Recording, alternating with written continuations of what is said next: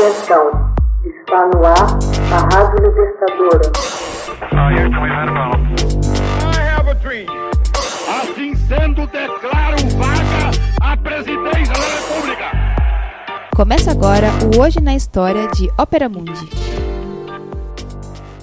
Hoje na história, 11 de fevereiro de 1948, morre Eisenstein, um dos maiores cineastas do século XX. Sergei Mikhailovich Eisenstein, um dos mais importantes cineastas da história do cinema, morreu em Moscou em 11 de fevereiro de 1948. Relacionado ao movimento de vanguarda da arte russa, ele participou ativamente da Revolução Bolchevique de 1917 e da consolidação do cinema como meio de expressão artística. Eisenstein notabilizou-se pelos filmes mudos A Greve, O Encoraçado Potemkin e Outubro, bem como pelos filmes épicos Alexander Nevsky e Ivan o Terrível. Sua obra influenciou fortemente os primeiros cineastas devido ao uso inovador que fez do processo de montagem. Eisenstein nasceu em 23 de janeiro de 1898 em Riga, na Letônia. Seu pai era arquiteto e pertencia à pequena burguesia. Fez rápidos progressos na escola e aprendeu com facilidade diversas línguas. Em 1915, ingressou no Instituto de Engenheiros Civis de Petrogrado. Em 1918, abandonou os estudos, alistou-se no Exército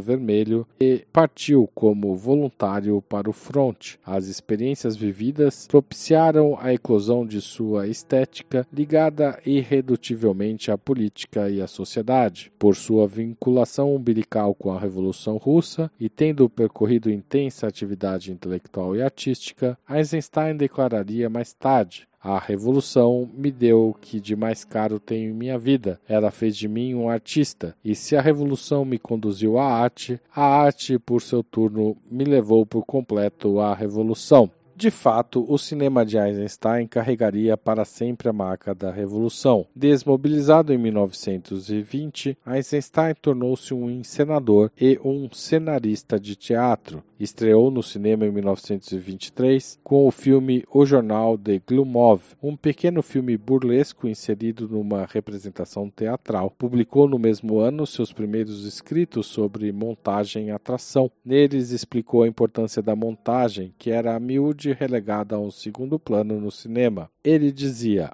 a América não compreendeu a montagem como elemento novo, segue honestamente narrativa, mas não construiu seu potencial educativo sobre a montagem. Eisenstein inventou então a montagem paralela, que consiste em criar uma dinâmica visual pelo choque de dois planos juntos um ao outro. Em outros termos, a linearidade narrativa é desfeita em proveito da experiência sensorial. Passa-se da imagem-tempo, que se baseia numa sucessão de ações lógicas, à imagem-movimento, que permite dinamizar o entrecho e criar um certo desconforto no espectador, que se vê desestabilizado pelo ajuste ilógico entre os planos. Em 1924, Eisenstein trabalhou na montagem da versão russa de Dr. Mabuse, de Fritz Lang, e realizou seu primeiro longa-metragem, A Greve, em que relata uma greve operária numa fábrica czarista, com a denúncia da exploração dos patrões. Mostra a multidão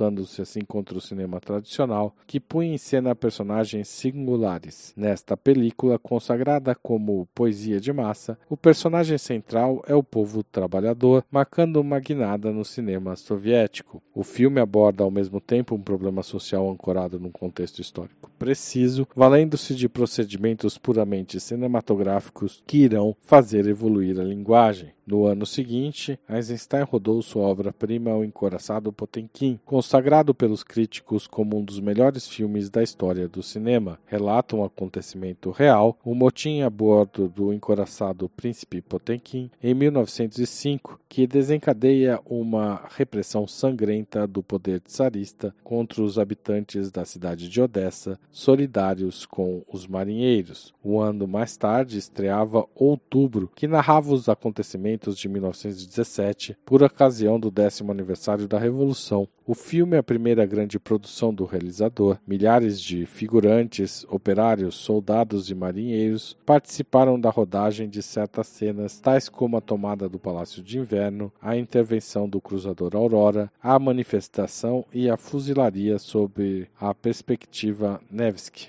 Em 1930, ele se exila no México para rodar o seu Que Viva México, que só viria a lume nos anos 1970. De volta à União Soviética, Eisenstein produziu seu primeiro filme falado, O Prado de Beijing, que permaneceu inacabado é vítima pela primeira vez da censura. O filme é proibido e destruído em 1937 por misticismo e formalismo. Não obstante, lança-se ao novo projeto Alexander Nevsky de 1938. Sofre um controle cerrado dos dirigentes, porém a obra é estreada como filme oficial. Baseado no contraponto de imagens com a música de Prokofiev, o filme brilha igualmente pela reconstituição da Idade Média russa no século XVIII. Em 1948, na madrugada de 10 para 11 de fevereiro, vítima de uma doença cardíaca, Eisenstein sucumbiu a um infarto aos 50 anos em Moscou. Hoje na história,